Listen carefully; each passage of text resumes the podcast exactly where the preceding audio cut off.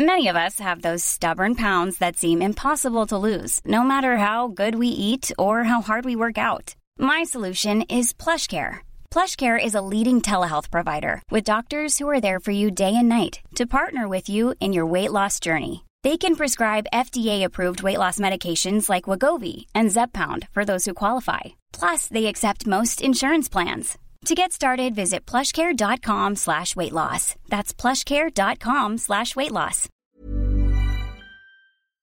Que dois-je faire? Alors comment ce texte est-il appliqué dans les entreprises et quels sont vos droits? C'est légal, c'est irréprochablement légal.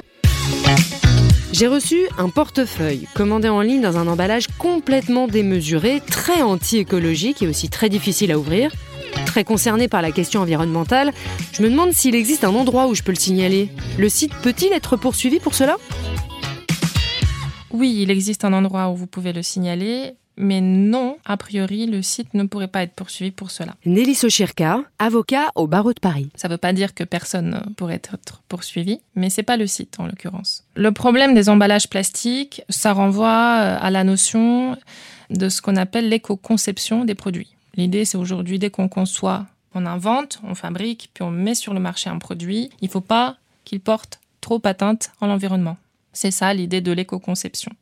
Et donc, cette idée-là se traduit juridiquement par plein d'obligations très techniques, les matières à utiliser, la taille des produits fabriqués, la valorisation à la fin, donc le, traitement des déchets que ces produits-là vont engendrer. Donc, l'éco-conception se traduit euh, par toutes ces obligations-là qui pèsent, donc qui s'imposent au producteur des produits, à celui qui les fabrique ou à celui qui les distribue, donc au distributeur. L'emballage plastique qui sert à une livraison, c'est un produit comme tout autre produit. Et donc, celui qui l'a fabriqué ou qui l'a distribué et qui l'a vendu est obligé donc de respecter ces obligations-là. Donc oui, vous pouvez signaler soit aux forces de l'ordre, donc à la police, soit à la DGCCRF qui est le service des fraudes. Euh, vous pouvez signaler voilà que vous vous posez des questions sur cet emballage, il faudrait vraiment un non-respect des obligations d'éco-conception par le producteur ou le distributeur de cet emballage pour qu'il puisse être poursuivi. C'est pas parce qu'il est plus grand que le portefeuille euh, dont il a servi euh, à la livraison que c'est illégal. C'est pas illégal.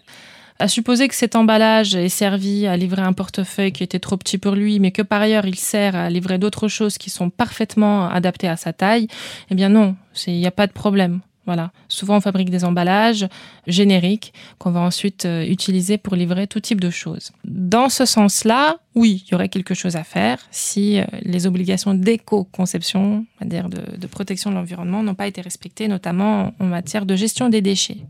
Par contre, le site Internet, qui ne sert qu'éventuellement que de plateforme, on va dire marketplace, où un vendeur vend un produit, un acheteur l'achète, le site n'est ni producteur ni distributeur de l'emballage.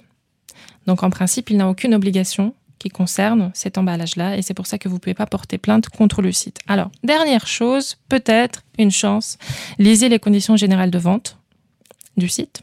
Peut-être qu'il prend des engagements environnementaux donc à titre purement contractuel, c'est pas la loi, mais il s'est dit voilà, moi je m'engage euh, à ce que mes emballages euh, soient super bien pour l'environnement. Et hop là, si vous constatez que finalement cet incident de livraison ne rentre pas dans ces conditions générales de vente, eh bien vous pouvez peut-être l'embêter un petit peu sur cette base-là. Quand je dis l'embêter, c'est de la responsabilité civile, contractuelle a priori. En dehors de cette situation très particulière qui impliquerait vraiment de lire les CGV, conditions générales de vente, c'est vraiment des obligations qui pèsent, qui s'imposent au producteur de l'emballage ou à son distributeur, et c'est pas le site internet.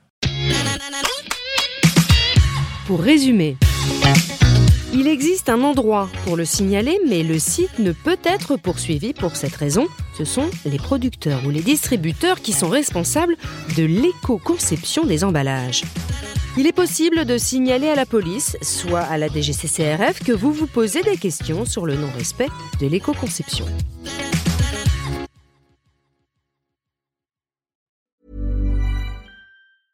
Hey, it's Paige DeSorbo from Giggly Squad. High quality fashion without the price tag. Say hello to Quince.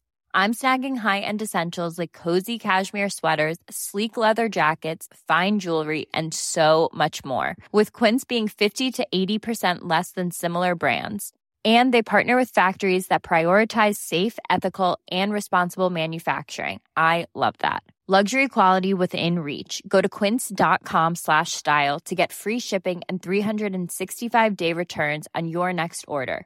Quince.com slash style.